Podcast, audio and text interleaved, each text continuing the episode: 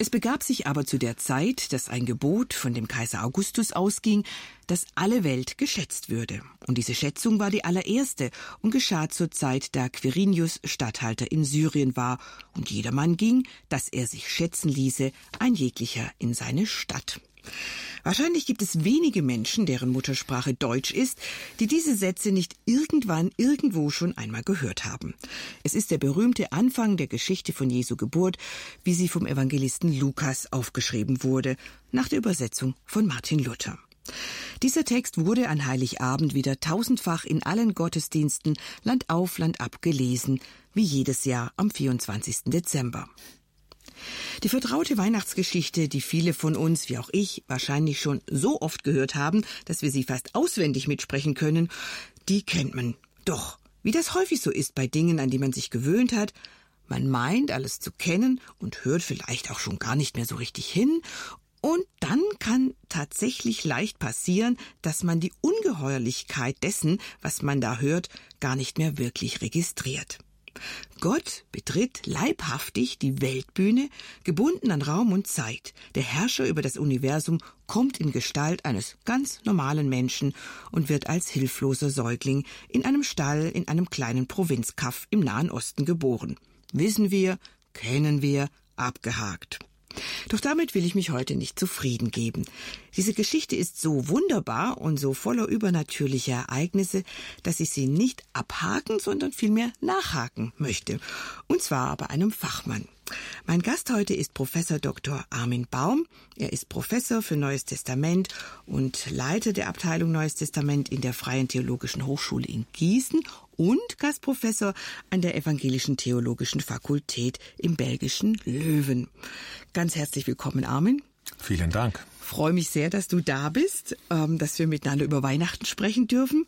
Und ich sage es Ihnen zu Hause, damit Sie sich nicht wundern, wir duzen uns, da wir dieselbe Gemeinde besuchen. Da macht man das so. Armin, weil das so ist, und ich dich ein klein wenig besser kenne als die anderen Menschen, die uns zuhören, möchte ich dich bitten, uns ein klein wenig über dich selbst zu erzählen, was dein Leben so ausmacht, was deine Tage füllt. Ich habe das gesagt, Gießen, Löwen und was du sonst noch so machst. Als Hochschullehrer hat man ja ähm, drei Aufgabenbereiche. Das eine ist die Lehre, das heißt, man hat jede Woche viele Stunden, in denen man in Vorlesungen und Seminaren mit Studenten zu tun hat und denen äh, Teile des eigenen Fachgebietes erklärt und versucht, sie dazu zu bringen, das selber auch äh, als Fähigkeit zu entwickeln und das ist Teil ihrer Ausbildung, dass sie selber nachher als Theologen arbeiten können. Der zweite Bereich ist die Forschung. Man mhm. beschäftigt sich also mit bestimmten Teilgebieten des eigenen Faches, wo man meint, da gäbe es noch etwas Neues zu finden oder man müsste gewisse Akzente anders setzen. Und dann forscht und publiziert man dazu, und manchen Menschen macht das unheimlich viel Spaß und da gehöre ich dazu. Mhm. Und der dritte Bereich ist die Administration oder die Leitungsverantwortung. Mhm. Und äh, bei uns ist es so, dass wir uns das etwas aufgeteilt haben und ich bin da für den Bereich äh, Forschung der ganzen Hochschule zuständig bei uns in Gießen und nenne mich Prorektor. Mhm. Und äh, die Herausforderung besteht häufig darin, alles gleichzeitig in der Luft zu behalten, dass nicht ein Ball auf den Boden fällt. Mhm. Stell ich mir nicht leicht vor. Du bist Vater von drei inzwischen erwachsenen Kindern, hast sehr viel Verantwortung. Du hast es gerade geschildert, was zu deinen Aufgaben gehört. Hast du noch Zeit für andere Dinge im Leben oder füllt das deine Tage doch schon sehr stark aus? Ich habe keine so äh, klassischen Hobbys, dass ich jetzt Briefmarken sammle oder sowas, sondern das Wichtigste, was ich mache neben meiner ganzen beruflichen äh, und zum Teil ehrenamtlichen Tätigkeit, das ist äh, alles mögliche Sportliche, mhm. weil man in meinem Beruf ja unheimlich viel sitzt oder irgendwie im Vorlesungssaal steht. Und insofern gehe ich gerne äh, laufen oder Fahrradfahren oder im Winter Skifahren oder schwimmen und mache alles Mögliche, um irgendwie ein bisschen das Gleichgewicht in meinem Leben zu halten. Ja, und, und das in ist Bewegung dann, zu bleiben. Und das ist dann sozusagen das, was, was man Hobby nennen hm. könnte. Und gute Ideen kommen ja oft, wenn man in Bewegung ist. Ja, zum einen lösen sich, wenn man beim Joggen ist, Verspannungen auch im Kopf. Und manchmal kommen einem Dinge, über die man ewig nachgedacht hat und keine Lösung gefunden hat, wenn man gerade in den Bergen unterwegs ist und ungesucht stellt sich ein Lösungsweg ein oder öffnet sich eine Tür. Mhm. Ja, in der Tat. Es ist interessant. Ja. Ich kann das nicht erklären, aber es ist einfach ist so. so. Ich, ich, ich, teile diese Erfahrung. Man, es fallen einem Dinge ein, auf die man vorher nicht gekommen ist, wenn man in Bewegung ist. Wir reden aber heute nicht über Sport und Bewegung, obwohl das auch ein wichtiges Thema ist, sondern über Weihnachten. Ähm, nur ganz kurz, kannst du dich erinnern, wie ihr als Kind, also als du Kind warst, Weihnachten gefeiert hat, hat dich das irgendwie geprägt oder ähm, war das einfach schön, wo man drauf zugefiebert hat und gut ist? Für mich waren besonders bedeutsam immer die Advents- und Weihnachtslieder. Das ging ja dann schon Anfang Dezember los.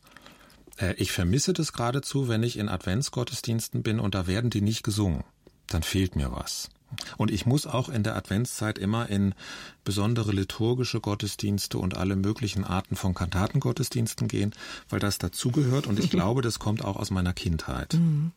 Ansonsten war das, glaube ich, so wie in ganz vielen anderen deutschen bürgerlichen Familien, dass dann irgendwie der Raum vorbereitet wurde und man war als Kind voller Erwartung das Übliche. Also ja. ich glaube nicht, dass es da bei uns so was Großes Besonderes gab. Hast du das in deine Familie übernommen? Feiert ihr auch so ähnlich Weihnachten?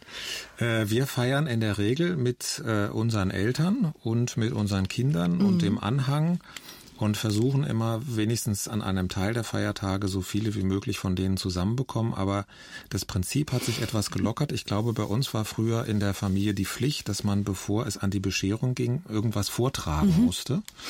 Und wir haben bei unseren äh, Kindern eher äh, gesagt, du darfst. Obwohl mhm. das war ihnen auch schon manchmal zu viel der Anforderung. Ja. Mhm. Aber im, im Prinzip sind wir da sehr traditionell geblieben und machen das ich glaube, wir machen das so, wie das ganz viele Leute machen. Was ja nicht schlimm ist. Traditionen haben ja auch was Schönes. Man muss sich nicht jedes Jahr neue Gedanken machen, wie es läuft. Ne? Das Rad nicht immer neu erfinden. Ich komme nochmal zurück auf das, was du vorher gesagt hast. Du hast drei Aufgaben benannt, die du hast als ja, Leiter der Abteilung, sage ich jetzt mal, Neues Testament. Und beim Mittleren, als es um die Forschung ging, hast du gesagt, das machst du ganz besonders gerne. Was ist denn so dein Spezialgebiet?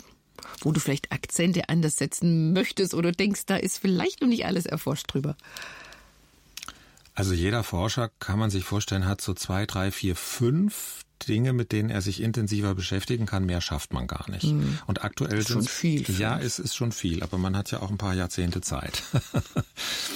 Und bei mir sind es aktuell zwei Dinge, die im Vordergrund stehen. Das eine ist die ganze Frage nach der Entstehungsgeschichte und der historischen Zuverlässigkeit des Neuen Testaments. Man nennt das äh, die neutestamentliche Einleitungswissenschaft. Äh, das interessiert mich schon seit vielen Jahren. Das hat im Grunde schon im Gymnasium im Religionsunterricht angefangen mhm. und später habe ich das dann weiterverfolgt. Und das andere ist die Frage, wie hängen eigentlich Offenbarung und Kultur zusammen? Also wir haben da ein altes Buch, 2000 Jahre altes Neue Testament. Es ist in vielen Teilen sehr stark in der damaligen Kultur verwurzelt, aber wir fragen uns heute, sollen wir das alles eins zu eins auf heute übernehmen oder wo müssen wir es auch für unsere eigene Kultur neu anpassen, mhm. ohne dass wir die Substanz verlieren. Mhm. Also beispielsweise die erhobenen Hände beim Gebet, die wir in der Antike überall finden, oder das Kopftuch der Frau oder dass die Frauen nicht reden durften in der Antike und so weiter und so weiter. Das äh, finde ich auch ganz interessant und mhm. da bin ich an verschiedenen Stellen dann auch mit Forschungsprojekten unterwegs. Sehr spannend. Das Neue Testament, dein Forschungsprojekt, dein Lehrauftrag, deine Welt sozusagen und wir nehmen mal den Anfang dieses Neuen Testamentes heute sorgfältig unter die Lupe und ich bin mir sicher, dass es auch zu diesem altvertrauten Text vieles zu sagen gibt, was mir noch nicht unbedingt geläufig ist. Und ich bin schon ganz gespannt und habe eine Menge Fragen an den Fachmann für Neues Testament.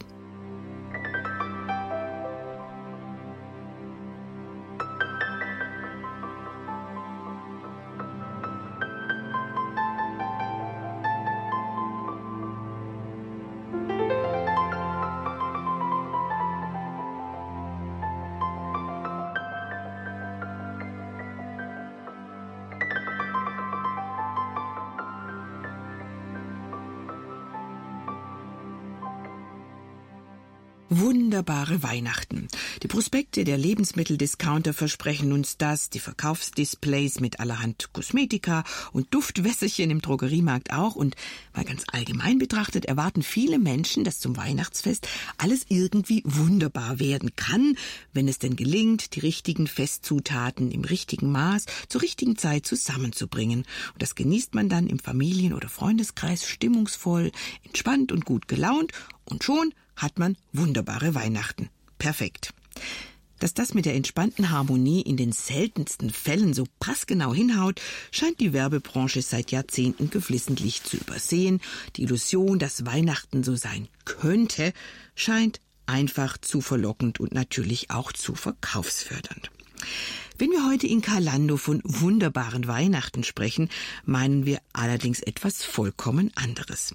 Wir möchten heute über die Wunder sprechen, die rund um Weihnachten geschehen sind. Damals, als Gott auf die Welt kam. Und das sind viele, sehr viele. Vor, während und nach der Geburt Jesu passierten lauter übernatürliche Dinge, die weder mit dem gesunden Menschenverstand noch mit naturwissenschaftlichen Erkenntnissen zu erklären sind. Gott setzt einfach mal allerhand Naturgesetze außer Kraft, als er seinen Sohn auf die Erde schickt. Armin, wir beschäftigen uns schon seit November im Programm des IRF schwerpunktmäßig mit dem Übernatürlichen. Das klingt so ein bisschen nebulös. Was könnte das sein? Und das möchte ich einfach gerne mal von dir wissen, wie du dieses Wort definieren würdest. Was ist für dich übernatürlich? Ja, du hast es gerade schon selber angedeutet in der einen Formulierung. Das hat letztlich etwas mit den Naturgesetzen zu tun, die wir kennen und die man in der Welt des Neuen Testaments auch schon kannte. Also wenn ich äh, als Vater erlebe, wie eines meiner Kinder geboren wird, weil ich vielleicht dabei sein darf oder ganz nah dran, dann sage ich, wow, das ist ein Wunder. Und als Christ sage ich, das ist ein Wunder Gottes, wenn so ein neues Menschlein geboren wird. Und das ist so eine landläufige Verwendung des Wortes Wunder. Ich sage damit nicht, da ist etwas Übernatürliches passiert, sondern es ist mhm. ganz natürlich. Es passiert immer, wenn eine Frau neun Monate lang schwanger gewesen ist und dann bei der Geburt alles gut geht. Mhm. Wenn wir uns die Weihnachtsgeschichte anschauen, da werden auch Kinder geboren, nicht nur das Jesuskind, sondern auch der kleine Johannes der Täufer. Und da geschieht etwas Übernatürliches, weil etwas berichtet wird, was mit unseren normalen Naturgesetzen nicht vollständig erklärt werden kann. Und dann sprechen wir von einem Wunder im strengen Sinne. Mhm. Also man kann sich ganz grob merken, es gibt die weichen Wunder, die finden sozusagen im Rahmen der Naturgesetze statt. Da kann man sich ganz doll drüber wundern, aber man weiß, alles im Rahmen. Und dann gibt es besondere Einzelereignisse, da wird das, was man mit unseren Naturgesetzen erklären kann, da wird es überschritten. Mhm. Ich würde nicht sagen, Gott setzt die Naturgesetze außer Kraft und danach fällt der Apfel nicht mehr nach unten, sondern von jetzt ab immer nach oben, sondern eher für einen kurzen Moment überbietet Gott das, was wir in unseren Naturgesetzen gewohnt sind. Mhm. Und wir stoßen darauf, es gibt eine Wirklichkeit, die geht über das, was wir in Raum und Zeit wahrnehmen können, hinaus. Oft nur ganz kurz punktuell. Und dann ist es übernatürlich. Mhm. Das Interessante ist ja, dass viele Menschen so eine Sehnsucht nach Übernatürlichem haben. Kann man das irgendwie erklären? Ja, häufig verbindet man wahrscheinlich mit dem Übernatürlichen dass das etwas Heilsames, etwas Gutes ist, was einem im Leben hilft und dann findet man das an allen möglichen Ecken und in allen möglichen Zusammenhängen und denkt, äh, die Hilfe, die ich brauche, die, die muss schon mehr sein als das, was mir das Normale in meinem Leben so bieten kann. Hm. Und ich glaube, dass man dann auch als Mensch ganz natürlich, egal wie man jetzt weltanschaulich gestrickt ist, auf die Idee kommen kann, das muss irgendwie nochmal aus einer Dimension kommen, die über mein normales Alltagsleben hinausgeht. Mhm. Da gibt es ja auch sehr unterschiedliche Reaktionen. Äh, manche sind sehr offen und da würde ich auch Christen dazu zählen, ähm, aber durchaus auch Gläubige anderer Religionsgemeinschaften und Zugehörigkeiten. Ähm, aber auch Menschen, die eher der Esoterik anhaften, sind offen für übernatürliche Geschehnisse. Gibt es Menschen, die ja, lehnen das ganz ab und sagen, nee, das gibt's nicht, was ich nicht verstehe, gibt's auch nicht. Und manche, die lavieren da vielleicht so ein bisschen zwischen den beiden Polen rum.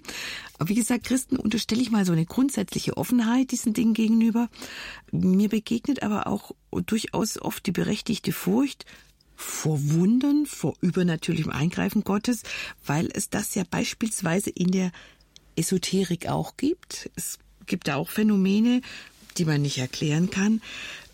Ich frage das mal so, was kann denn helfen, dass man unterscheidet, aus welcher Quelle ein Wunder oder ein übernatürliches Phänomen kommt?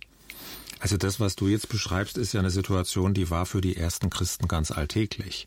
Die wussten immer, dass es Wunderberichte auch aus anderen Religionen gibt. Sowohl aus dem antiken Judentum, wo man auch mhm. irgendwelche Zauberbeter kannte, und aus der griechisch-römischen Religiosität rundherum auch. Und die haben das nicht so gelöst, dass sie gesagt haben, am besten gibt's gar keine übernatürlichen Dinge, dann haben wir das Problem ähm, beseitigt, sondern die haben eigentlich eher äh, zwei Testfragen gestellt. Man, man sieht es letztlich schon bei der Erzählung vom Pharao und seinen Zauberern im Alten Testament. Wo ist eigentlich die größere Kraft? Eine ganz schlichte Frage, mhm. ne, wo man erstmal sagen kann, na ja, also geht's noch einfacher oder wie? Aber die Überzeugung dahinter lautet natürlich immer, es gibt nicht so verschiedene gleich starke übernatürliche Mächte, sondern einen Schöpfergott, der alles in seiner Hand hat. Und wenn das wirklich wahr ist, dann ist nur er in der Lage, sich durchzusetzen. Egal in welcher Situation. Mhm. Aber das alleine hätte denen niemals gereicht, sondern sie haben immer eine zweite Frage gestellt. Was wird denn jetzt inhaltlich, theologisch, geistlich in Verbindung mit diesen übernatürlichen Ereignissen vermittelt? Was wird mhm. da behauptet? Ist das etwas Heilsames? Ist das etwas mit dem, was wir als Juden oder wir als Christen glauben, kompatibel, vereinbar? Oder begegnet uns da etwas, was völlig quer steht? Und wenn das der Fall sein sollte, dann lassen wir uns nicht davon beeindrucken, dass da auch übernatürliche Dinge berichtet werden, sondern dann ist das ein zweites Kriterium, das uns auch sehr skeptisch macht. Also die haben nicht gesagt, das gibt es alles nicht, sondern sie sind mit, mit zwei Werkzeugen gleichzeitig auf solche Phänomene zugegangen und haben dann sich ein Urteil gebildet. Das ist auch manchmal schiefgegangen. Es hat immer wieder auch in den Jahrhunderten der frühen Kirche Christen gegeben, die waren viel zu leichtgläubig, denen konnte man alles erzählen. Wir sind ja heute eher auf der Seite der unendlich Skeptischen, und ich kenne auch Christen, das sind ganz echte, überzeugte Christen, aber die können in ihrem Weltbild etwas wirklich Übernatürliches nicht zulassen. Also weiche Wunder ja, auch einen Gott, der im Rahmen der Naturgesetze mhm. die Dinge lenkt, aber so etwas, was uns über Weihnachten beschrieben wird oder dann über Ostern, das erklären sie anders, weil, äh, weil diese Art von Gottesvorstellung für mhm. sie nicht akzeptabel ist und solche Leute gibt es vor allem in unserer westlichen Welt. Mhm. Sobald man die westliche Welt verlässt, merkt man, es fällt den Leuten viel leichter. Das sind eher wir in unserer fast provinziellen, westlichen Art, dass wir da immer diese Schranken aufrichten. Mhm. Darüber möchte ich sehr gern mit dir nachher auch noch sprechen, was eigentlich von Weihnachten übrig bleibt, wenn man äh, die Wunder alle wegstreicht. Was ich jetzt noch fragen wollte, ist, wie waren denn die Menschen zur Zeit des Alten Testamentes so drauf? Du hast das gesagt.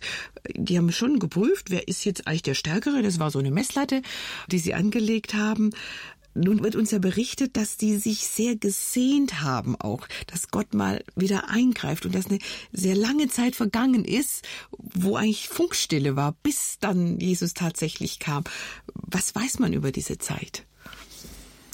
Ja, das Alte Testament hat ja an verschiedenen so Hotspots, an so besonderen Passagen diese Zukunftsperspektive auf einen zukünftigen König, Messias, Sohn Davids, Retter, der irgendwann mal kommen wird. Man weiß nicht wann, man mhm. weiß nur, er kommt. Und wenn der kommt, dann wird noch mal alles ganz anders. Und mit dieser Erwartung hat das Volk Israel über Jahrhunderte gelebt. Und jeder Prophet hat es wieder aufgenommen und irgendwie in seiner Weise weitergetragen, bis der letzte alttestamentliche Prophet kommt, Johannes der Täufer. Und das Interessante ist ja, dass in den Evangelien des Neuen Testaments nicht einfach nur von Jesus von Nazareth und seiner Geburt die Rede ist, sondern es ist ja verknüpft mit Johannes dem mhm. Täufer mhm. und seiner Geburt. Die, die gehören ja ganz eng zusammen. Da berühren sich sozusagen in diesen beiden kleinen Kindern der alte Bund, das alte Testament, mit dieser ganzen großen Erwartung und Verheißung und der Anfang des neuen Bundes, das Neue Testament, mit der Erfüllung. Mhm. Und das erklären dann die neutestamentlichen Erzähler nicht so abstrakt theoretisch mit irgendwelchen großen theologischen Formeln, sondern sie erzählen diese Geschichte, wie das gewesen ist, als der letzte alttestamentliche Prophet geboren wird und wenige Monate, sechs Monate später der angekündigte Messias und wie sich dann die Mütter treffen und so weiter. Und im Grunde erfährt man in dieser Geschichte, wie Altes und Neues Testament zusammengehören, mhm. worin sie sich unterscheiden und worin sie übereinstimmen. Das ist ja eine wunderschöne Geschichte, wie Elisabeth spürt, dass ihr Kind, also Johannes, im Leib hüpft, als ähm, die Mutter Jesu Maria ihr begegnet. Was passiert da eigentlich wirklich? Du hast das jetzt schon so ein bisschen, ich wollte das später fragen, aber jetzt steht es schon im Raum. Ja, was da wirklich passiert, ich interpretiere das so, ähm, dieses noch nicht geborene Kind beginnt seine prophetische Aufgabe schon im Mutterleib mhm. auszuüben. Ja, so interpretiere ich das jetzt. Ja. Und ähm, ja, also es ist ganz schlicht gedacht, aber es ist vielleicht ganz wahr, dass auch sich in solchen Äußerungen dieser Übergang zeigt.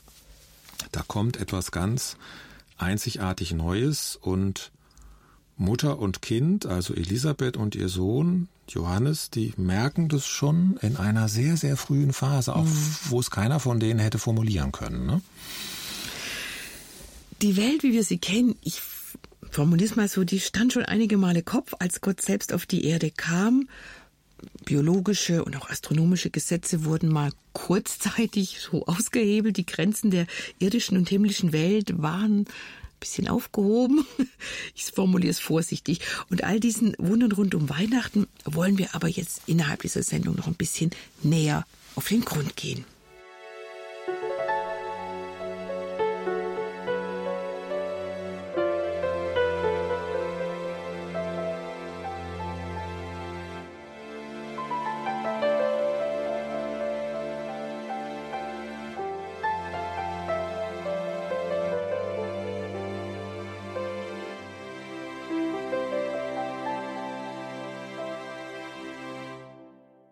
Weihnachten ein Wunder nach dem anderen. So haben wir diese weihnachtliche Ausgabe von Kalando genannt.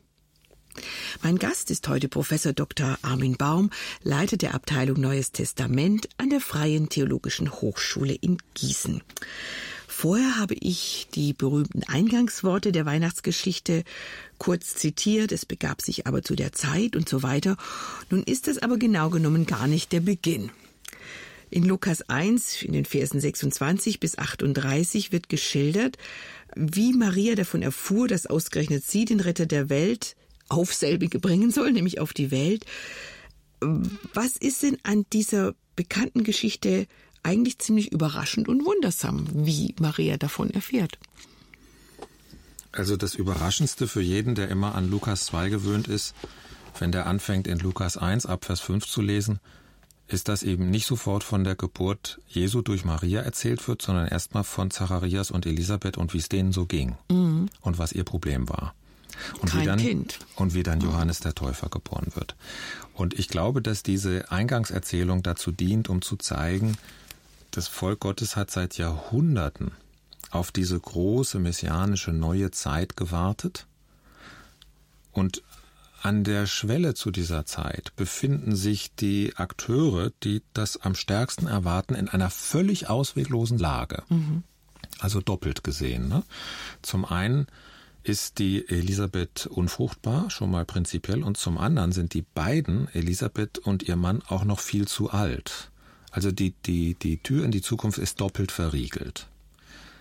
Und das ist wahrscheinlich so ein äh, geistliches Grundprinzip, das hier zum Ausdruck kommen soll am Anfang unserer biblischen Weihnachtsgeschichte.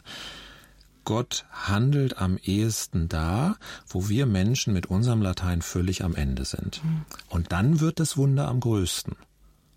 Und das ist in diesen beiden Leuten so abgebildet. Die sind aber nicht einfach nur hilflos, sondern sie sind gleichzeitig, so heißt es ja in diesem Text, sehr treu in ihrem Dienst für Gott und in ihrem Glauben an ihn. Das ist das Einzige, was sie tatsächlich vorzubringen haben. Mhm.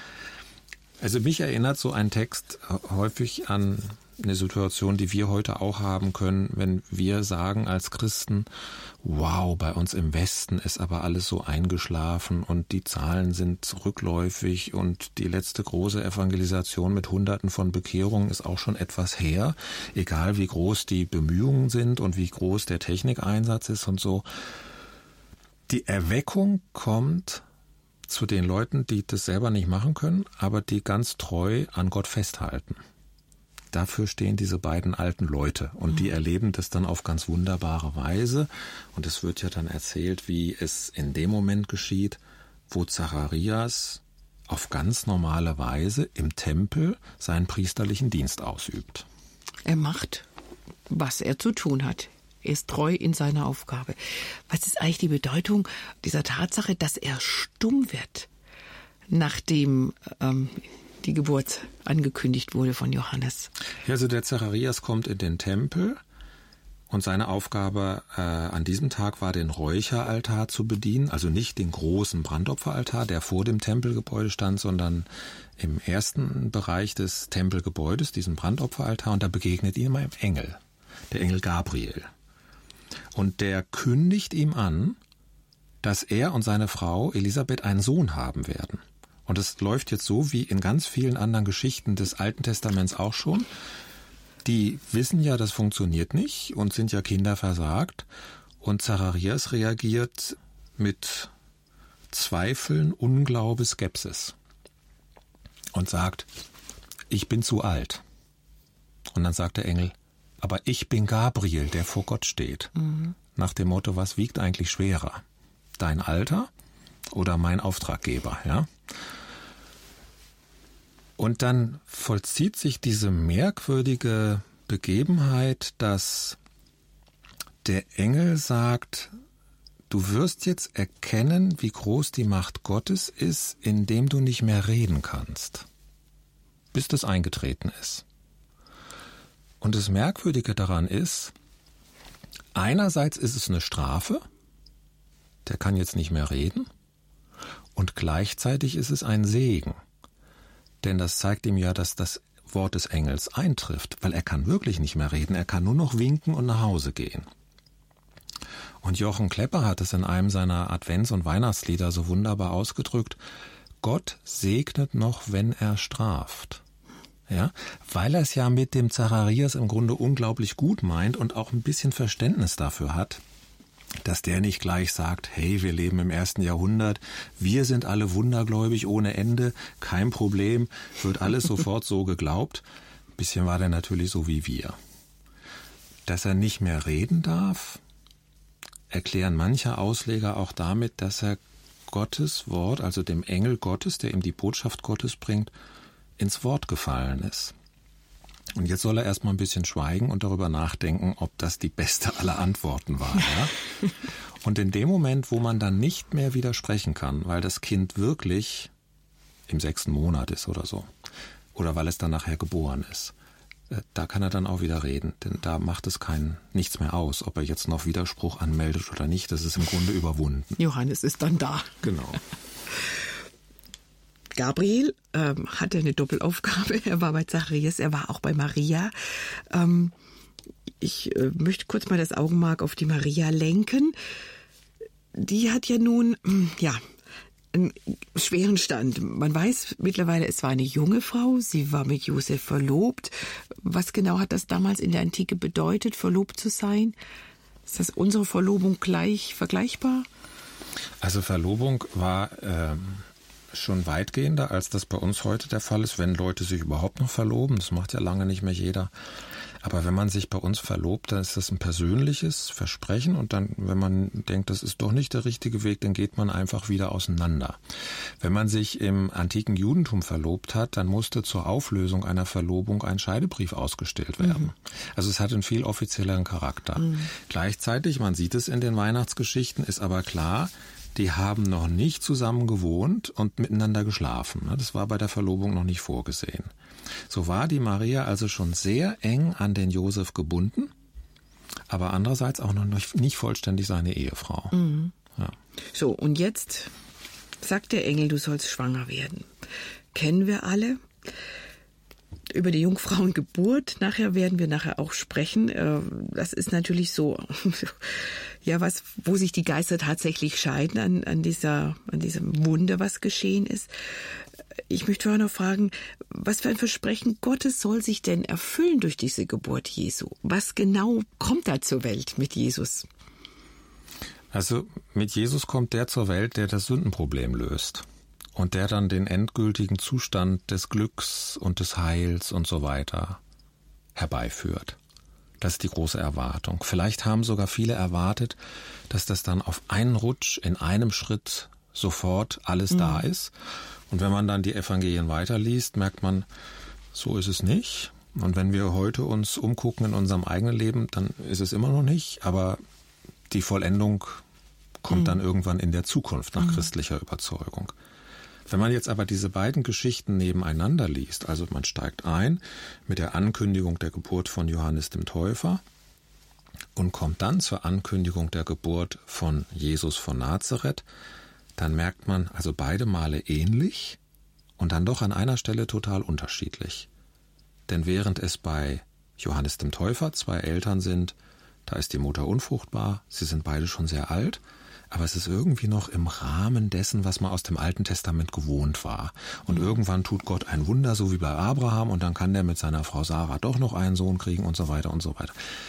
Und bei Maria ist es ja nicht das Problem, dass die vielleicht zu alt ist oder unfruchtbar oder so, sondern die hat noch nie mit einem Mann geschlafen und soll ohne Mann schwanger werden.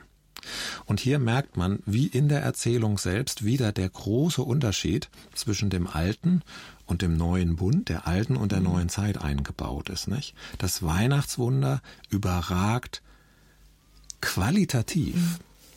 alles, was bisher da gewesen ist, grundsätzlich.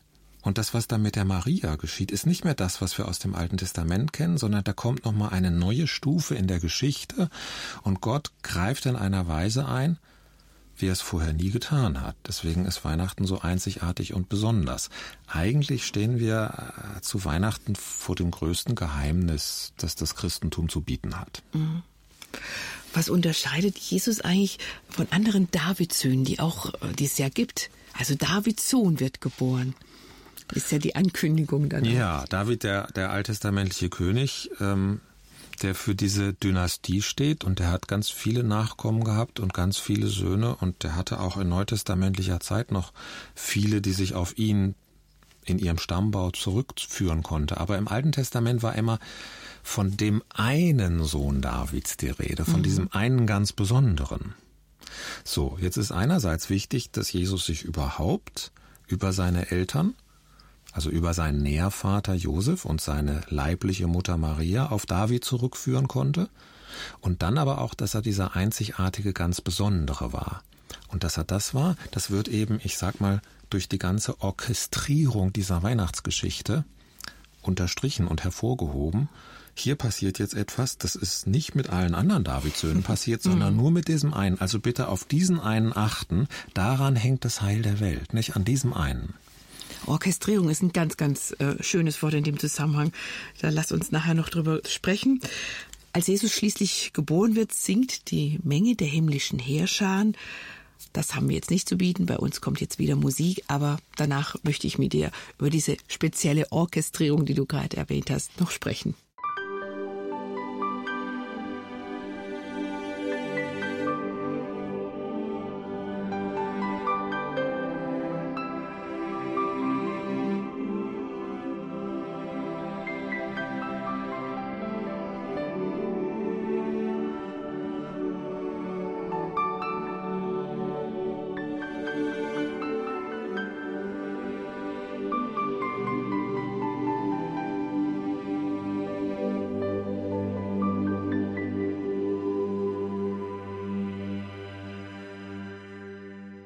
Wann, wenn nicht heute, beschäftigen wir uns in Kalando mit den Wundern, die uns in der Bibel, vor allem vom Evangelisten Lukas, rund um die Geburt Jesu berichtet werden.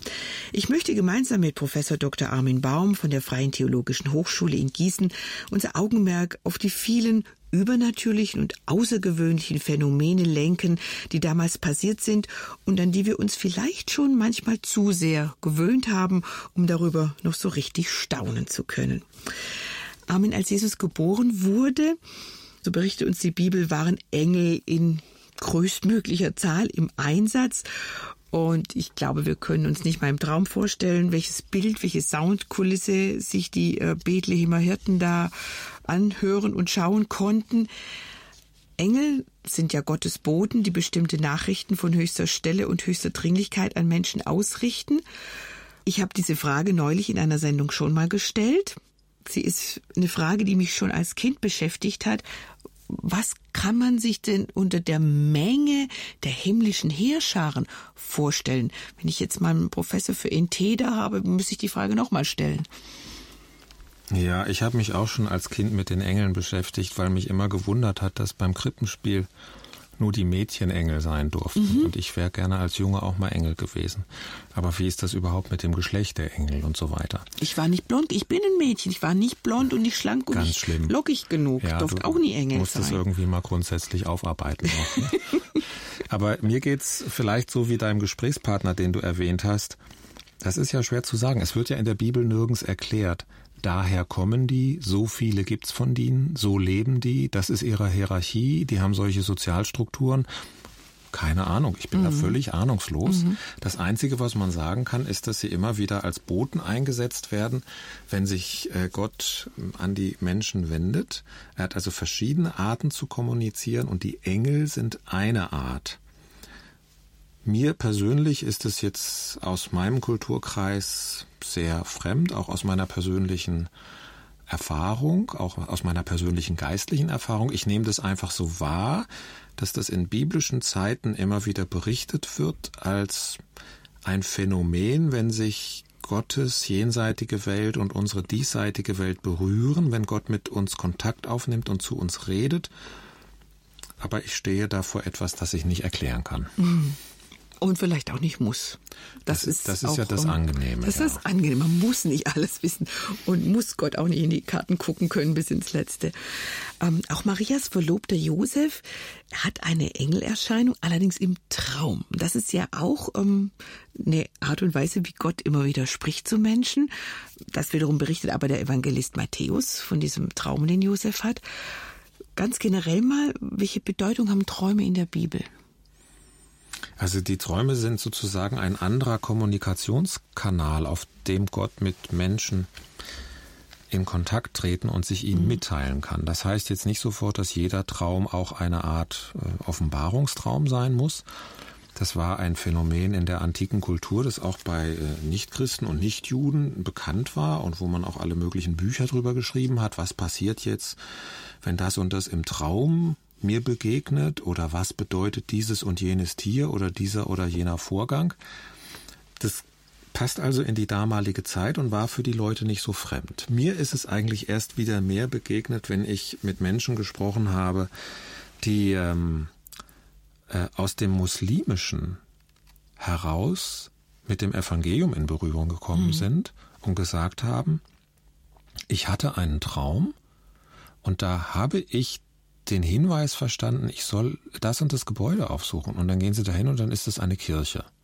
Ja, so, ganz erstaunlich. Mhm. Und ich habe sowas inzwischen so oft gehört und gelesen, dass ich überhaupt gar keinen Grund mehr sehe zu sagen, ah, das gibt's nicht. Die, die sind einfach so ein bisschen leichtgläubig oder naiv oder die haben noch nicht so ganz verstanden, wie man wissenschaftlich denken muss und so.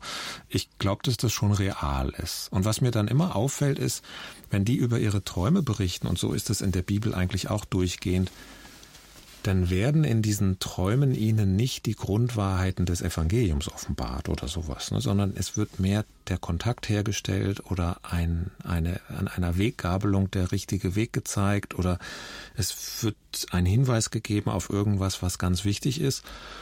Und dann trifft man dann aber doch wieder Leute, die das Evangelium verkündigen und Da wird jetzt nicht durch Engel oder durch Träume irgendwie das ersetzt, was eigentlich die Aufgabe von von uns Christen ist, ne, dass wir dann auch in der Lage sind, über unseren Glauben zu mhm. sprechen und Leuten zu sagen, was das Einzigartige an, an Weihnachten ist zum Beispiel.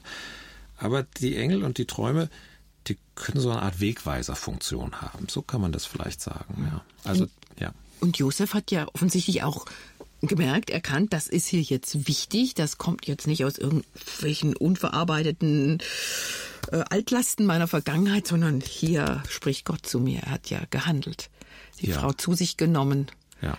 geheiratet und das akzeptiert, dass seine Verlobte schwanger war und nicht von ihm. Ja, und für ihn hat sich das ja mit der Zeit erwiesen, dass das wirklich ein Hinweis war, der von Gott kam und der für sein Verhalten sehr entscheidend war. Ich will gar nicht ausschließen, dass, dass Josef im Laufe seines Lebens auch mal irgendwelche Dinge geträumt hat, von denen er nachher gemerkt hat, hat sich nicht bestätigt. Also mhm. habe ich irgendwie falsch verstanden. Ich glaube nicht, dass das alles so Superheilige waren, die jedes Mal genau sofort in der ersten Sekunde wussten, was los ist. Aber dass man so eine Erfahrung als äh, glaubender Jude oder als glaubender Christ machen kann, das halte ich für sehr überzeugend. Auch wenn ich von mir einräumen muss, ich kann da jetzt nicht mit so großartigen Geschichten aufwarten. Ich höre das eher von anderen und finde es beeindruckend. Nicht nur Menschen werden in der Weihnachtsgeschichte auf übernatürliche Weise berührt und von Gott angesprochen, das heißt direkt durch Engel oder indirekt Engel im Traum oder nur Traum, sondern auch Naturgesetze werden kurzfristig außer Kraft gesetzt und Naturphänomene zeigen sich. Auch sie gehören zum Wunder von Weihnachten und wir sprechen darüber gleich weiter. Bis dann.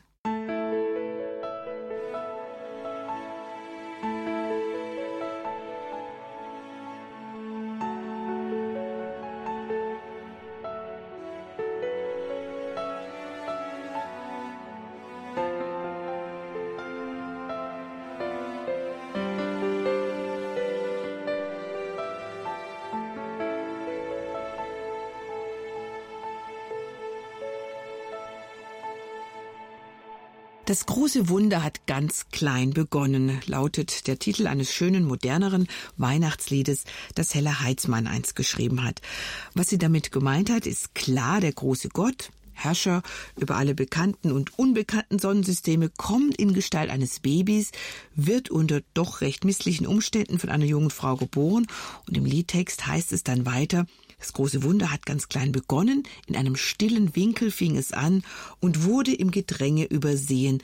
Kein roter Teppich lag, wo es begann. Wir sind von unserer Tradition her eher daran gewöhnt, uns auf das Pompöse und Glorreiche zu stürzen, was uns im Lukasevangelium berichtet wird. Aber das Matthäusevangelium legt einen etwas anderen Akzent in dieser Erzählung der Geburt Jesu. Und ich möchte dich fragen, Armin, nach einem Wunder, das eigentlich ausbleibt. Auch das eine Sache, die mich schon früh beschäftigt hat im Zusammenhang mit der Weihnachtserzählung. Und zwar ist es dieses Wunder, das ausbleibt bei diesem sogenannten Kindermord von Bethlehem. Durch den Rachefeldzug von König Herodes sind nach Jesu Geburt alle männlichen Kinder von 0 bis 3 Jahren getötet worden.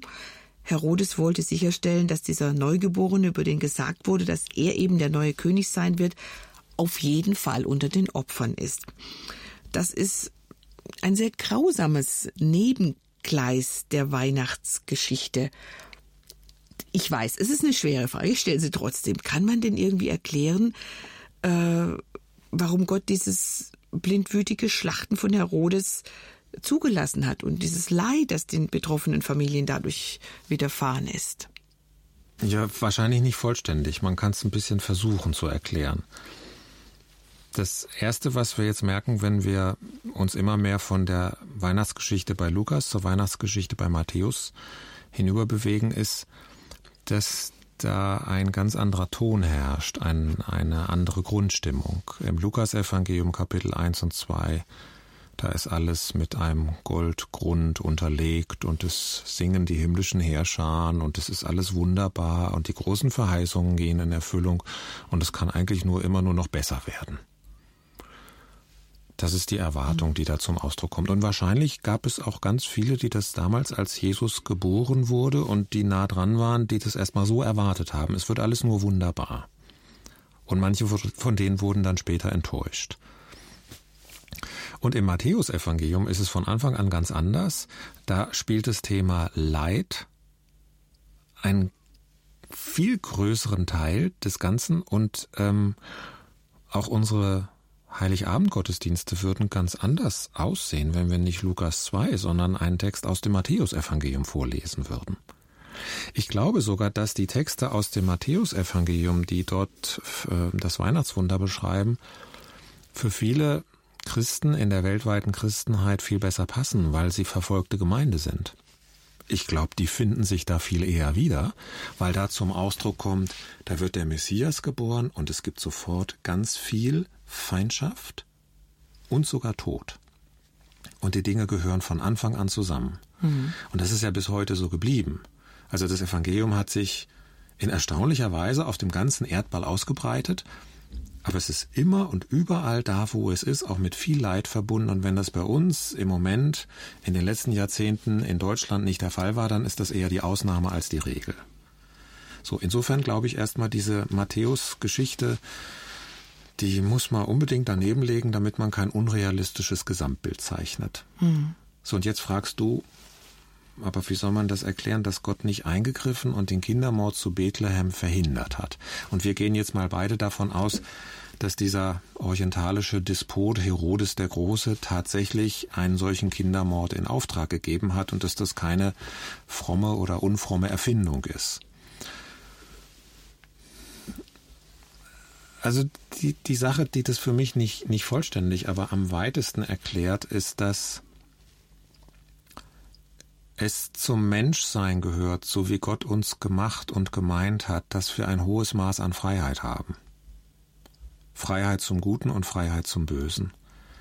Und es ist nicht so, dass in dem Moment, wo ein Diktator oder Despot einen Panzer in Bewegung setzt, dann Gott aus dem Himmel eingreift und den in einen Schokoladenpanzer verwandelt. Oder wenn die Soldaten des Herodes ihr Schwert heben, um diese Kinder brutal zu töten, dass Gott die dann in, in Spielzeugschwerter verwandelt. Sondern Gott lässt uns Menschen auch in allem Bösen den Raum, diese Bosheit sehr, sehr weit in die Tat umzusetzen. Und sogar in dem Moment, als sein eigener Sohn durch die Hintertür die Bühne der Weltgeschichte betritt. Das ändert also nicht von vornherein mal alles und die Botschaft kann niemals lauten und damit ist das Leid aus der Welt. Man kann sich ja auch durchspielen, wie wäre das dann gewesen? Dann hätte Gott also plötzlich alles Böse verhindert und hätte den Menschen jeglichen Freiraum genommen. Sie wären im Grunde seine Marionetten geworden. Aber Gott will uns nicht als Marionetten. Gott will unsere freiwillige Zustimmung, dass wir freiwillig uns ihm anvertrauen und dass wir freiwillig unser Leben ändern, um den Weg zum Heil zu finden. Ja, und so hat das Ganze also auch eine sehr, sehr ernste Seite. Und süßer die Glocken nie klingen, ist nur ein ganz, ganz, ganz kleiner Teil der gesamten Wahrheit.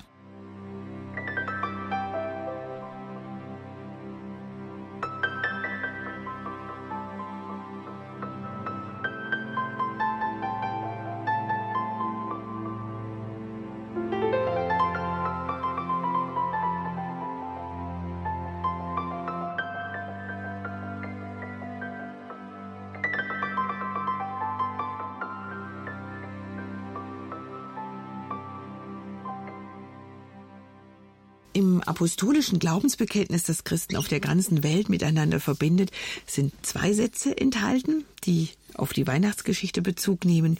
Ich glaube an Jesus Christus, seinen eingeborenen Sohn, unseren Herrn, empfangen durch den Heiligen Geist, geboren von der Jungfrau Maria. Und genau diese Stelle ist es, an der sich die meisten Geister scheiden. Das Wunder der sogenannten Jungfrauengeburt, dass das Mädchen Maria, das nie zuvor mit einem Mann geschlafen hat, ein Baby zur Welt bringt. Das erscheint vielen modernen Menschen einfach so als ja, naives Märchen und dass der Geist Gottes es gewesen sein soll, der das Kind in Maria zum Leben erweckt hat. Darüber machen sich manche sogar lustig. Armin, woran liegt es äh, deiner Meinung nach, dass genau dieser Aspekt der Weihnachtsgeschichte bei vielen so eine, ja, doch recht große Ablehnung hervorruft oder zumindest sehr umstritten ist? Ja, ich sehe die Ursachen auf zwei Ebenen. Das eine ist, ähm, wenn wir das Neue Testament von vorne bis hinten durchlesen, dann stellen wir fest, von der Jungfrauengeburt ist exakt zweimal die Rede. Einmal in der Weihnachtsgeschichte des Lukas und einmal in der des Matthäus. Und in den Paulusbriefen und überall sonst wird es nicht extra thematisiert. Und als die ersten Christen angefangen haben, das Evangelium zu verkündigen, haben sie auch nicht die Weihnachtsgeschichte erzählt und gesagt, Jesus ist von einer Jungfrau geboren, sondern sie haben gesagt, wir sind mit Jesus von Nazareth mehrere Jahre zusammen gewesen und dann haben die Römer ihn fürchterlich umgebracht, aber dann hat Gott ihn von den Toten auferweckt. Und jetzt tut Buße und ändert euer Leben. Dann kann man also sagen, natürlich, also wir glauben in erster Linie an die Auferstehung. Das kommt auf jeder Seite der Bibel vor und die Jungfrauengeburt gar nicht so oft. Und warum ist das dann überhaupt noch wichtig? Und die zweite Frage, die sich in dem Zusammenhang dann stellt und was manchen das dann auch mühsam macht, ist, dass letztlich das etwas mit dem Gottesbild zu tun hat. Also wenn ich als Christ an einen Schöpfer von Himmel und Erde glaube, der alles gemacht hat, inklusive aller Naturgesetze, inklusive von Mann und Frau, inklusive des wunderbaren, im weichen Sinne, wunderbaren Vorgangs, wie ein kleines Kind entsteht und dann geboren wird, dann kann es mir eigentlich grundsätzlich keine Schwierigkeiten bereiten zu glauben, dass Gott in einer einzigartigen Stunde der Weltgeschichte auch mal auf einem anderen Weg ein noch viel besondereres Kind auf besondere Weise entstehen lässt. Und dann wird ja in der Bibel auch gar nicht gesagt, wie das ist, sondern der Heilige Geist wird über dich kommen. Ja, mehr können wir dann schon gar nicht sagen. Der Heilige mhm. Geist nimmt ja nicht die Rolle eines Mannes ein, sondern da geschieht ein Wunder, an dem kein Mann beteiligt ist. Also es kommt nicht so oft vor und es hat etwas mit dem, mit dem Gottesbild zu tun. Und für mich ergibt sich daraus, dass ich jetzt für meinen Glauben nicht ständig rumlaufe und sage, Jesus ist von einer Jungfrau geboren, Jesus ist von einer Jungfrau geboren. Das ist nicht der Hauptinhalt des Evangeliums. Zu Weihnachten kommt man aber darauf zu sprechen. Und ich finde immer, wenn mir jemand sagt, ich bin ein überzeugter Christ, aber das lehne ich ab, dann ist es für mich immer eigentlich, das fordert das für mich die Frage heraus, was hast du für ein Gottesbild? Mhm. Das ist eigentlich die, die tiefere Frage dahinter. Äh, nicht so sehr, ähm, bricht jetzt dein ganzer Glaube zusammen, sondern warum muss man an dieser Stelle dann anfangen, sich etwas umzuorientieren? Obwohl doch eigentlich, nach dem, wie man so vom gesamtbiblischen Zeugnis her über unseren Gott denkt, gar keinen Anlass dazu haben müsste.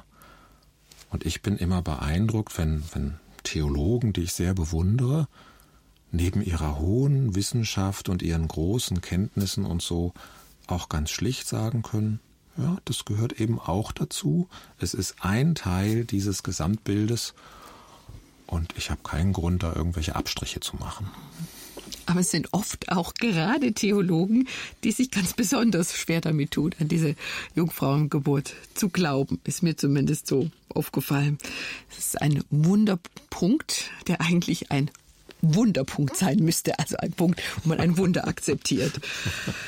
Für viel weniger Diskussionsstoff sorgt interessanterweise das Himmelsphänomen, das den Weißen oder Magiern aus dem Osten den Weg zum Geburtsort Jesu gewiesen hat. Auch das möchte ich noch erwähnen, weil das auch eins dieser Wunder ist im Zusammenhang der Weihnachtsgeschichte, eben der Stern von Bethlehem, so wird er genannt. Davon berichtet auch nur der Evangelist Matthäus. Was weiß man denn aus theologischer Sicht über dieses göttliche Zeichen am Himmel? Ja, du hast jetzt schon gesagt, das ist ein Wunder. Und wir können jetzt nach der vorhin erwähnten Unterscheidung die Frage. Ein weiches oder ein hartes. Genau, die Frage anschließen, ist das weich oder hm. hart?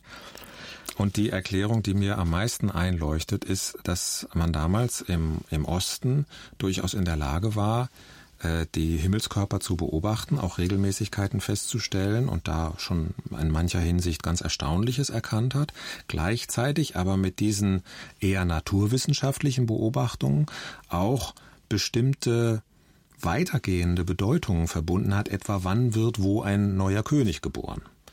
Und dann ist eine ähm, plausible Erklärung, dass es sich damals um eine besondere Konstellation handelte, nämlich eine Annäherung zweier Himmelskörper, nämlich von Jupiter und Saturn, die so eng zusammengerückt sind, dass sie wie ein großer Stern erschienen und die dann, wenn man aus Osten kommend sie betrachtet, den Eindruck erwecken, als würden sie dahin ziehen, wo also im Land Israel Jesus geboren wurde und dann sogar in der Gegend von Jerusalem. Wenn das die richtige Erklärung ist, ich halte die für plausibel, ich, ich, ich kann es aber auch nicht wirklich überprüfen, dann würde ich sagen, da ist jetzt also nicht von, von Gott ein Weihnachtsstern erschaffen worden, der normalerweise nicht da wäre und dann hat er mal ein paar Tage oder Wochen gefunkelt und dann war er wieder weg, sondern dann wäre das ein normaler Vorgang am Himmel gewesen, den aber Gott in einer eigenartigen Weise verwendet hat, um durch diese halb abergläubischen Überzeugung der sogenannten Magier sie zum Jesuskind zu führen. Das ist so ähnlich, als wenn heute einer in seiner Zeitung immer das Horoskop liest wo in irgendwelche Sternbewegungen ja auch alles Mögliche reingedeutet wird.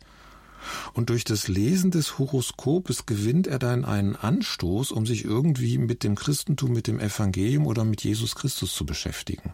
Und dann würde Gott also das Horoskop, das an sich ja jetzt nicht so überzeugend ist, aber trotzdem als ein Mittel gebrauchen, um diesen Menschen zu erreichen, weil Gott auch auf Krummlinien gerade schreibt, mhm. wie unsere Väter und Mütter des Glaubens es gesagt haben. Und so verstehe ich das auch bei diesen Weisen aus dem Morgenland. Also kein hartes Wunder, eher ein weiches Wunder, aber auch durch die weichen Wunder lenkt Gott die Geschicke mhm. von Menschen. Und das ist dann doch auch irgendwie wundersam, finde ich, auch dass diese äh, weisen Männer dieses neue Gestirn, das ist mal, oder kein neues Gestirn, diese Gestirnkonstellation, so nenne ich es jetzt mhm. mal, richtig deuten konnten, nachdem sie sie entdeckt hatten. Ursprünglich sollten sie ja wieder zu Herodes zurückkehren und ihm erzählen, wo sie den neugeborenen König gefunden haben, aber das wurde eben durch diesen Traum verhindert, in dem Gott ihnen befohlen hat, sich auf keinen Fall wieder mit König Herodes zu treffen. Auch da eine Deutung durch einen Traum, die verhindert hat, dass Jesus auch unter den Opfern war äh, dieser Kinder in Bethlehem, die wir vorhin gesprochen haben. Also es ist schon viel Außergewöhnliches rund um Jesu Geburt geschehen. Wenn man sie nicht nur als bekannt überfliegt, diese Geschichte, sondern sich mal wieder näher damit beschäftigt, dann muss man fast zwangsläufig in Staunen geraten oder eben auch wie die Hirten oder Magier, Sterndeuter zur Anbetung und zum Lob Gottes kommen. Und dazu soll dann jetzt auch unser weiteres Gespräch anregen.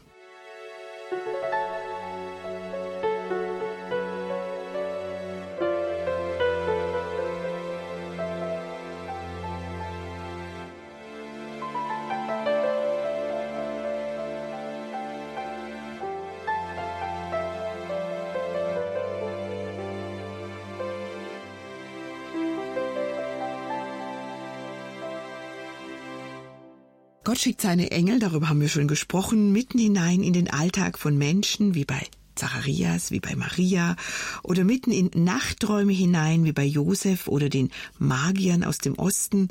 Die Schafhirten von Bethlehem sehen und hören sogar das ganze große Himmelsorchester, die Menge der himmlischen Heerscharen, wer immer das jetzt auch sein mag.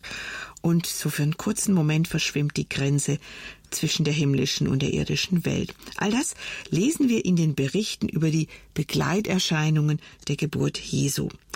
Mit meinem Gast, Professor Dr. Armin Baum von der Freien Theologischen Hochschule in Gießen, möchte ich nun gerne über das größte Wunder, möchte ich es mal nennen, hinter all den wundersamen Begebenheiten von Weihnachten sprechen. Und dem kommt man eigentlich am schnellsten auf die Spur, wenn man den Bericht des Evangelisten Johannes liest. Im Johannesevangelium fehlt die Weihnachtsgeschichte komplett. seine Chronik beginnt ganz anders. Armin, warum fehlt denn diese Geschichte von Jesu Geburt bei Johannes? Fand er das nicht so wichtig? Eben mit der Jungfrau, hast du ja vorher auch gesagt, ist eigentlich mehr so ein Sidekick. Mit den Engeln, den Träumen, dem Stern und all dem, was bei uns jetzt so eine schöne Weihnachtsstimmung zaubert. Ja, wir können ihn ja leider nicht fragen, aber ich, ich verstehe das so, dass der vierte Evangelist, also Johannes, äh, immer das Anliegen hat, das anders zu machen, als es seine Vorgänger gemacht haben. Und man kann wohl davon ausgehen, dass die synoptischen Evangelien, zu denen auch Matthäus und Lukas gehören, älter sind als das Johannesevangelium. Und häufig hat er sich überlegt, was kann ich denn mal bieten, was bei meinen Vorgängern noch nicht da ist. Und dann merkt man, dass er sich entschieden hat, nicht eine Begebenheit oder eine Reihe von Begebenheiten zu erzählen, sondern eher den Inhalt der Weihnachtsgeschichte oder des Weihnachtswunders in eine Art Gedicht zu kleiden. Also nicht so ein Gedicht, wie wir das jetzt kennen, dass sich am Ende immer die Zeilen reimen. Die Jamben. genau, auch nicht in diesem äh, Stil, dass da jetzt hm. Hexameter oder sowas auftaucht, sondern in so einer äh, freien Art, in kurzen Zeilen die wesentlichen Punkte anzusprechen und dadurch eine enorme theologische Tiefe zu erzeugen. Und das ist bei Johannes sehr beeindruckend, wenn man sich dann also darauf einlässt. Es geht los in den ersten Versen mit der Schöpfung und dann in Kapitel 1 ab Vers 14 das Wort ward Fleisch, sind wir dann mitten in der Weihnachtsthematik. Hm. Was meint er damit? Dass das Wort Fleisch wurde, das kann man ja so verstehen, als würde also das Wort Gottes so wie der Geist oder die Seele jetzt das Fleisch einen menschlichen Körper bewohnen und das wäre gemeint. Ich glaube, dass das ein Missverständnis ist, sondern Fleisch im biblischen Sprachgebrauch kann häufig einfach nur Mensch bedeuten. Und eine für uns viel verständlichere Übersetzung lautet, und das Wort Gottes wurde ein Mensch. Mhm. Ein Mensch aus Fleisch und Blut. Und wohnte so wie unter wir. uns. Mhm. Und wohnte unter uns, beziehungsweise und zeltete unter uns. Mhm was ja auch eine eigenartige Ausdrucksweise ist. Und der Leser oder Hörer wundert sich und denkt, Zelt, das kenne ich doch. Denn im Alten Testament hat Gott schon mal in einem Zelt unter seinem Volk gewohnt. Das nennen wir mit einem merkwürdigen Begriff Stiftshütte. Aber in Wirklichkeit war es ja ein Zelt und wurde dann später durch den Tempel aus Stein abgelöst, als der in Jerusalem aufgebaut wurde. Und man merkt also hier, wie wir wieder an dem Thema sind, das auch Matthäus und Lukas beschäftigt hat, nämlich der Übergang von der alttestamentlichen jüdischen zu der neutestamentlichen jüdisch-christlichen Zeit. Und das, was bei Johannes auffällt, ist, dass er also sieht, da gab es eine Zeit, da hat Gott in Zelten und Häusern bei seinem Volk gewohnt. Und jetzt kommt was ganz Neues. Er wohnt in seinem eigenen Sohn unter uns und ich vergleiche das gerne mit einem Besuch, den man bei einem Menschen zu Hause macht. Man ist eingeladen, man kennt den noch nicht, man wartet im Wohnzimmer. Und man guckt sich die Bilder an an den Wänden und das Bücherregal, was liest er denn so und was hat er denn für einen Geschmack, hat er denn vernünftige Möbel oder ist das alles so 0815 und so weiter. Und dann macht man sich ein Bild von diesem Menschen und erkennt schon sehr viel. Und irgendwann hat er mit etwas Verspätung dann doch noch äh, es geschafft und betritt den Raum und man sieht ihn dann in Person. Und dann, dann erkennt man natürlich noch mal viel mehr über ihn, als wenn man nur sein Bücherregal anschaut. Und so vergleiche ich das. Natürlich wussten die im Alten Testament auch viel über Gott. Er hat sich ihnen offenbart. Aber wenn er sich in seinem Sohn zeigt, dann ist nochmal eine neue Qualität, ein neuer Qualitätssprung passiert. Mhm. Und ich glaube, dass das Johannes in seinem ersten großen Vers, Vers 14, über Weihnachten zum Ausdruck bringen will. Ein Quantensprung ist das. Was bei Johannes ja auch sehr interessant ist, dass er weit über Weihnachten hinausgeht. Er hat im Grunde das ganze Bild im Blick und macht von Anfang an klar, es geht hier ähm, um, um Vergebung, es geht um Erlösung, um Errettung, aber auch um Ablehnung. Also er wohnte oder zeltete unter den Seinen, die Seinen nahmen ihn aber nicht auf. Also worauf lenkt Johannes das Augenmerk des Lesers am meisten? In, sein, in dieser ja wirklich, ähm, finde ich, ja, beeindruckenden literarischen Form, die er da gefunden hat. Ja, die Punkte, die du jetzt erwähnst, die erinnern ja schon wieder an die synoptischen Weihnachtsgeschichten. Also die nehmen ihn nicht auf. Das heißt Ablehnung und im Endeffekt Leid. Also Matthäus. Matthäus, ja. Gleichzeitig, sie nehmen ihn nicht auf. Sie werden nämlich nicht gezwungen. Gott ist auch zu Weihnachten ein Gentleman, der niemandem seinen Willen aufzwingt, der es nicht selber will, sondern es wird ein Angebot gemacht. Das Angebot wird häufig wiederholt. Es wird in allen schönen Farben geschildert und präsentiert. Aber wer nicht will, der muss nicht. Und dann fragt man sich, wenn man dann weiterliest im Text äh, in Johannes 1, warum ist das eigentlich so wichtig, dass dieses Wort, das Mensch geworden ist, so einzigartig ist und alles überragt, was man seither aus der Geschichte Gottes mit seinem Volk kennt so what? Was ist der Sinn der Sache? Einfach nur, dass wir uns dann daran freuen und sagen, jawohl, Jesus ist der ganz einzigartige Sohn Gottes, der Gottmensch und der liegt zu Weihnachten in der Krippe. Und wenn man dann weiterliest, stellt man fest, ja, das also christologische sozusagen, das, was wir über Jesus sagen können, hat eine soteriologische Seite, nämlich das, was wir über die Gaben, die Geschenke sagen können, die Jesus mitbringt. Und das formuliert Johannes in seinem Gedicht mit der Formulierung, Jesus bringt zu Weihnachten Gnade über Gnade. Und das finde ich wunderbar gesagt, denn da ist zweierlei. Einerseits würde er nie so weit gehen und sagen, in der Zeit vor Jesus gab es keine Gnade. Das wäre eine völlige Verzeichnung des Alten Testaments. Manche neigen dazu, das so zu sehen, das ist ganz falsch. Was er sagen will, es gab Gnade, aber zu Weihnachten gibt es Gnade über Gnade und noch mehr Gnade, so Gnade, wie man sie sich vorher in dieser Fülle nicht vorstellen konnte. Potenziert sozusagen. Also darin durch die Geschichte Gottes mit seinem Volk ein relativ schmaler Fluss oder Bach, und zu Weihnachten wird er immer breiter und gewaltiger, weil Gott sich jetzt in einer Weise in der Welt zeigt, wie das vorher nie gewesen ist und was wird deutlich, Gott ist viel gnädiger, als wir es jemals gedacht hätten. Das ist zu Weihnachten im Grunde die Kernbotschaft. Die Gnade mhm. Gottes ist viel größer, als irgendein Mensch es sich bisher hätte vorstellen können. Das soll man denken, wenn man das Kind in der Krippe vor sich sieht. Führt mich zu der Frage, die, die es glauben, die Christen, die diese Gnade für sich angenommen haben.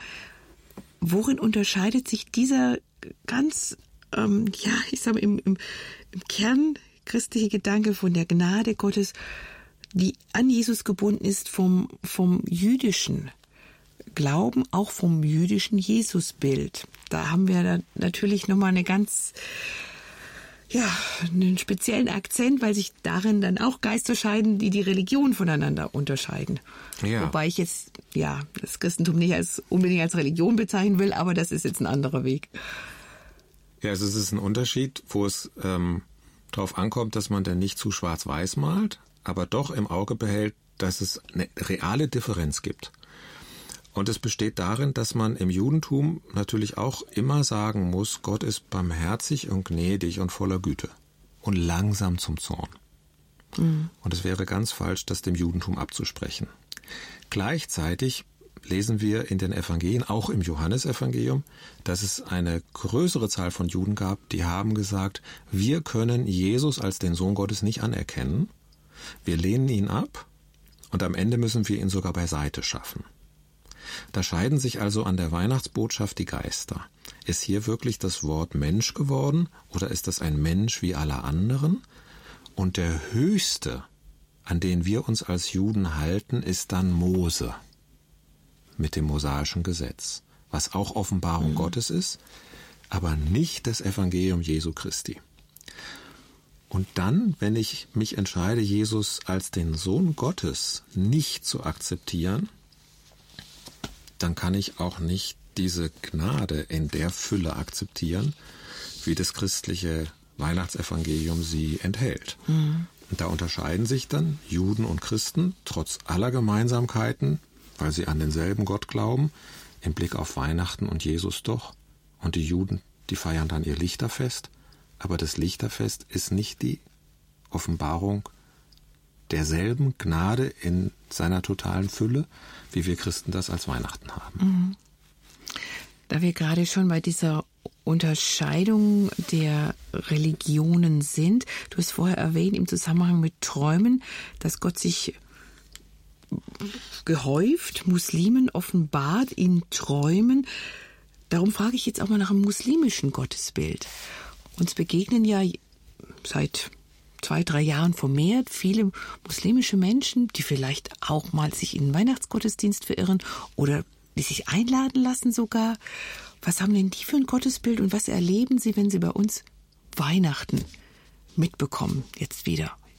Also die haben ja ganz viel gemeinsam mit Juden und Christen, weil sie in gewissem Sinne aus denselben Quellen schöpfen. Aus dem Alten Testament, aus dem Neuen Testament, dann aus ganz vielen späteren Traditionen und dann kommt noch viel anderes dazu. Und für sie ist Gott auch der Schöpfer von Himmel und Erde und sie kennen auch Jesus von Nazareth. Sie würden sogar akzeptieren, dass es sowas wie eine Jungfrauengeburt gegeben hat. Aber wenn man die Frage stellt, ist Jesus der Sohn Gottes, also der Sohn Allahs in ihrer Sprache, dann würden sie sagen, das ist absolut unakzeptabel, das ist eine Gotteslästerung. Gott hat keinen Sohn. Und da scheiden sich wieder die Geister. Mhm.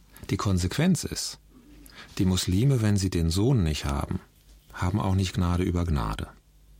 Und wenn Muslime die Weihnachtsbotschaft das erste Mal hören und Jesus kennenlernen und verstehen, was ihnen da für eine Barmherzigkeit und für ein ganz anderes Gottesbild entgegenkommt, dann kann sie das umhauen, dann kann sie das dazu bringen, dass sie trotz aller Anfeindungen sich dem Evangelium in seiner ganz besonderen gnädigen Ausprägung zuwenden und sagen, da habe ich mehr gefunden, als ich bisher in meiner muslimischen Religion hatte, die ich sehr gut kenne. Sogar wenn sie Imame oder sonst irgendwie in irgendwelchen Funktionen als Muslime sehr aktiv waren, hört man dann von denen, dass sie sagen, ja, also da habt ihr im Christentum noch was, das kenne ich nicht. Natürlich bleibt es so, dass die Muslime sagen, also wenn sie sich nicht für die christliche Botschaft öffnen können, und es sind ja genug, die das nicht können, das, was die Christen über Jesus sagen, ist eine Irrlehre. Mhm. Und wir sagen, was die Muslime über Jesus sagen, ist eine falsche Lehre, ist eine Irrlehre. Das müssen wir aushalten können, dass wir das voneinander denken. Du vertrittst eine falsche Meinung, einen falschen Glauben über Jesus. Und dass wir auch hören, dass uns das gesagt wird und die Herausforderung besteht darin zu sagen, und trotz dieser Unterschiede wollen wir aber in Frieden zusammen leben und nicht aufhören, darüber zu reden und sozusagen in einem friedlichen Wettstreit darüber zu sein, wo ist eigentlich die Wahrheit und wie sieht eigentlich das wahre Gottesbild aus und wie ist eigentlich Gott im allerletzten wirklich. Hm. Und dann haben wir als Christen eine bestimmte Überzeugung, die wir nicht aufgeben können, ohne dass wir alles aufgeben. Wir sehen bei Johannes, Jesus kommt in die Welt, wird nicht überall akzeptiert, aber er kommt auch, um wieder zu gehen, um dieses Erlösungswerk zu vollenden. Er wird im Grunde geboren, um zu sterben und wieder aufzuerstehen und damit den Weg zu seinem Vater für alle Menschen frei zu machen. Und das wollen wir auch gleich noch etwas vertiefen in den letzten Minuten von Kalando.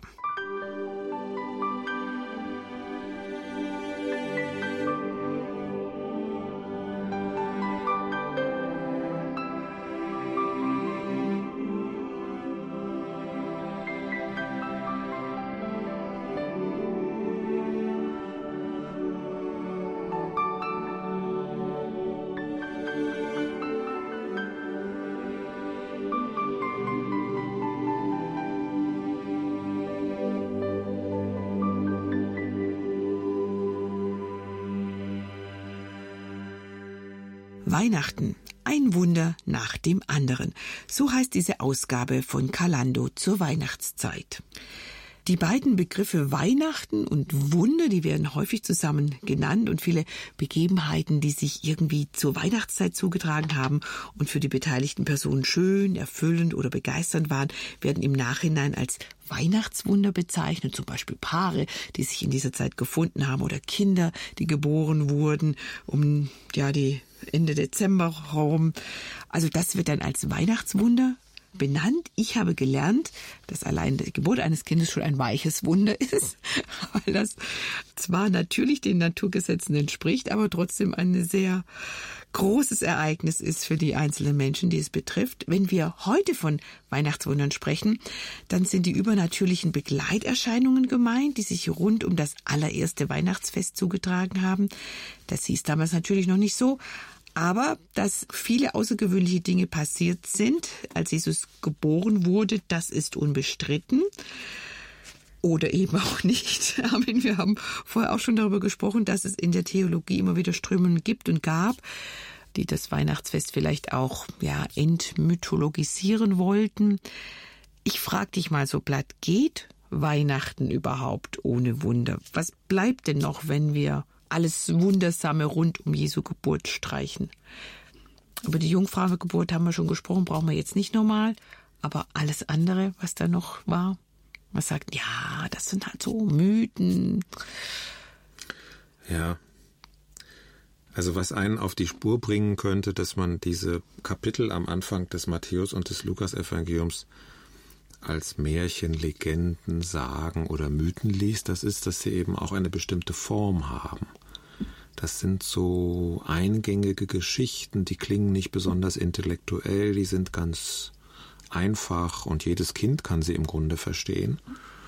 Aber man sollte sich da nicht zu schnell überlegen fühlen. Die wichtigsten Dinge im Leben sind häufig ganz einfach, so dass sie jeder verstehen kann.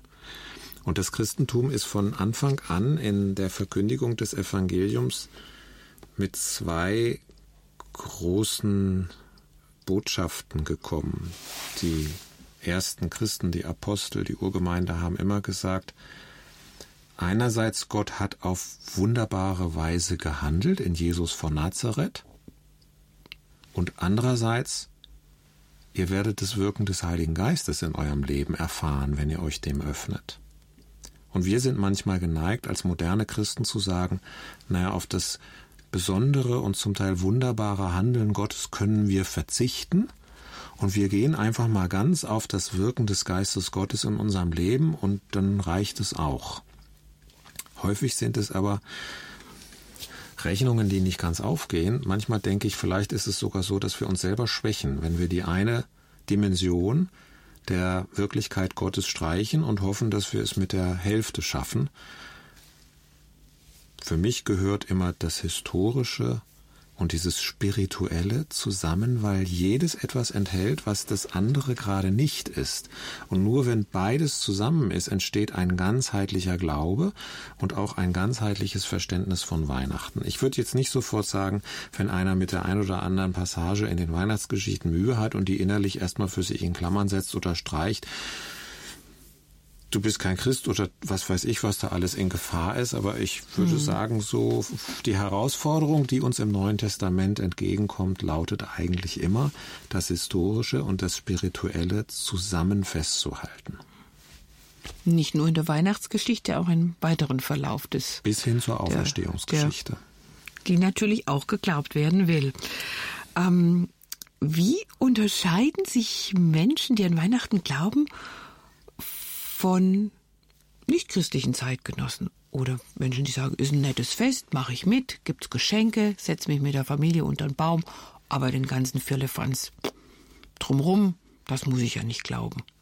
Ja, ich bin ja froh, dass du mir diese Frage noch stellst, weil das hat ja mit meinem Lieblingskinderbuch von C.S. Lewis zu tun, mit den Narnia-Geschichten.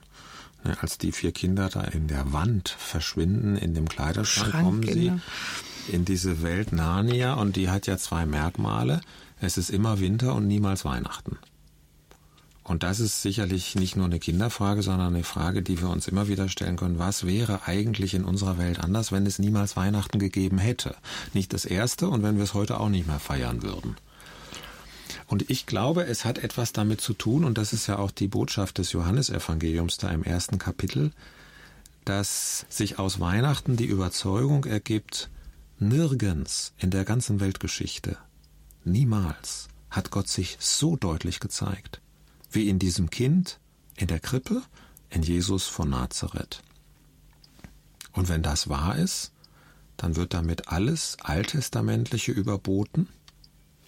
Es gibt die Geschichte, wo Gott dann einmal sagen muss, du kannst mich nicht sehen, du kannst mich nur von hinten sehen. Mhm. Was auf eine sehr bildliche, anschauliche Weise zum Ausdruck bringt, du kannst schon etwas von mir erkennen, aber eben auch wieder in einer Weise begrenzt. Und dann sagen wir als Christen ja uns zu Weihnachten zeigt Gott sein Gesicht, zeigt er sich nochmal anders und vollständiger in, in Jesus, seinem eingeborenen Sohn. Das unterscheidet also das Christentum vom Judentum und es unterscheidet es noch viel stärker von unseren nichtchristlichen Zeitgenossen. Denn die Frage, ob es einen Gott gibt und wenn ja, wie Gott ist, die stellt sich jeder Mensch irgendwann und ich vermute sogar immer mal wieder in seinem Leben. Dem sich immer schon Menschen gestellt. Und es ist meine tiefe Überzeugung, dass ich mit meinen rein menschlichen Möglichkeiten darauf keine Antwort geben kann. Ich kann mir zwar alles Mögliche einbilden und ausdenken, aber ich weiß niemals, ob ich auf der richtigen Fährte bin. Das haben die äh, Menschen schon in vorchristlicher Zeit gewusst, die Griechen und die Römer. Und es gibt so eine aussagekräftige Erzählung, von einem Dichter namens Simonides. Der wurde vor den König Hieron, den ersten von Syrakus, gerufen und der König hat gesagt, Simonides, du bist doch so ein weiser und gelehrter Mann. Finde bitte einmal für mich heraus, wie Gott ist. Und da ist der Simonides etwas überwältigt und sagt, äh, da muss ich mir Bedenkzeit ausbitten. Ich komme in zwei Tagen zurück. Und dann kommt er wieder vor den König und dann sagt der König, was hast du rausgefunden, Herr Simon? Ich brauche noch mehr Bedenkzeit. Gib mir bitte vier Tage Bedenkzeit. Und das setzt sich sofort, er verdoppelt immer. Und Acht, irgendwann, 16 und irgendwann so. ist es also dem König Hieron zu viel und er sagt jetzt, was ist eigentlich los? Wo liegt das Problem? Und die Antwort von dem Simonides lautet, je länger ich über diese Frage nachdenke, desto dunkler wird sie mir. Mhm. Und das ist für mich ein klassischer Ausdruck davon, wie weit ich kommen kann, wenn ich mich als Mensch irgendwo hinsetze oder in den Wald gehe oder irgendetwas mache und sage, ich will jetzt mal feststellen, wie Gott ist. Ausgeschlossen. Das christliche Weihnachtsevangelium bedeutet, du musst es dir auch gar nicht selber irgendwie erschließen oder selber erdenken oder selber erfinden, sondern Gott zeigt sich von sich aus. Und zwar nicht irgendwo, sondern in einer besonderen historischen Person, in Jesus von Nazareth. Und wenn du die kennenlernst, dann erkennst du, wie unendlich gnädig Gott dir ist. Also es ist dann nicht das große Erschrecken, was das für ein entsetzlicher Gott ist, der hinter allem steht, sondern es ist eine wunderbare Erfahrung, die, wenn man sie zum ersten Mal macht, also die jeden Menschen, der sich darauf anlässt, auch im Innersten sehr tief berührt weil er sagt, das ist ja wunderbar, wenn das Tiefste, was man über Gott wissen kann, eine so unendlich gute Botschaft ist. Ja, das ist das christliche Evangelium. Das Schwierige daran ist, dass wir uns jetzt in unserer eigenen Zeit als Gesellschaft auch in Deutschland eher wieder auf dem Rückzug befinden und eher in der Gefahr sind, das zu verlieren, weil wir es gar nicht mehr richtig schätzen können. Hm. Und äh, ob man diesen Prozess irgendwie anhalten oder umdrehen kann, ich weiß es nicht. Ich fürchte nicht. Aber diejenigen unter uns, die sagen, ich bin aber ein überzeugter Christ und für mich hat Weihnachten diese Bedeutung, die können sich glücklich schätzen und die sollen das festhalten. Aber da dürfen wir auch wieder in Elisabeth und Zacharias denken, die standen vor einer doppelt verschlossenen Tür. Und gerade da hat Gott wundersam eingegriffen und ihnen geholfen. Simonides ist ja irgendwie, das ist ja auch ein bisschen frustrierend. Ich dachte, es ist schön, dass du trotzdem Theologie studiert hast, weil je mehr man darüber nachdenkt, wie Gott eigentlich ist, desto dunkler wird es. Das könnte auch entmutigend sein für einen Theologen. Ja, aber der Theologe, der hat ja dann das große Vorrecht, dass er sich mit den Texten beschäftigt, in denen das, was von Jesus bekannt ist, seinen schriftlichen Niederschlag gefunden hat, der also eine Grundlage hat, auf der er dann die Gotteserkenntnis, nicht die Theologie, die Lehre von Gott betreiben kann. Mhm. Aber wenn er dieser Grundlage nicht hätte, also dann wäre für mich Theologie nicht interessant. Dann würde ich das irgendwann aufgeben mhm. und sagen, da komme ich nicht weiter. Es gibt doch noch so viele andere interessante Disziplinen und Fachgebiete. Warum mache ich nicht Jura oder Medizin oder dies oder das? Aber Die Situation ist glücklicherweise anders und deswegen ist es auch überhaupt nicht frustrierend, sondern äh, ein unendliches und immer wieder neu faszinierendes Thema. Das klingt auf jeden Fall so, als ob du noch viele Jahre Freude dran hättest. Und das wünsche ich dir natürlich auch von ganzem, ganzem Herzen. Ein ganz, ganz herzliches Dankeschön an dich, dass du gekommen bist und uns ja auch über die vielen weichen und harten Wunder im Dunstkreis der Weihnachtsgeschichte und das größte Wunder überhaupt, diese Gnade, die wir jetzt in der zweiten Stunde so unter die Lupe genommen haben, dass du uns das so anschaulich erklärt hast. Ganz herzlichen Dank. Mich jedenfalls hat es zum Staunen gebracht und ich hoffe, dass auch Sie zu Hause mit ja, vielleicht etwas wacheren Ohren und Herzen zuhören, wenn Sie die Weihnachtsgeschichte das nächste Mal hören. Und das dürfte in nächster Zeit noch so manches Mal der Fall sein. Ganz herzlich Dankeschön an Professor Dr. Armin Baum, Professor für Neues Testament an der Freien Theologischen Hochschule in Gießen. Herzlichen Dank, dass Sie zu Hause mit uns waren, uns zugehört haben. Wir wünschen Ihnen von hier aus noch einen gesegneten und wundervollen Tag. Am Mikrofon verabschiedet sich Sigrid Offermann.